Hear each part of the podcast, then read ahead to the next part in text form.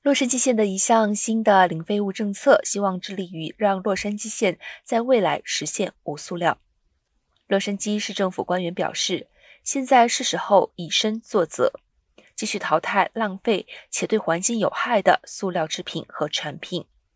这包括餐具、塑料食品容器、塑胶水瓶、杯子、吸管和袋子等。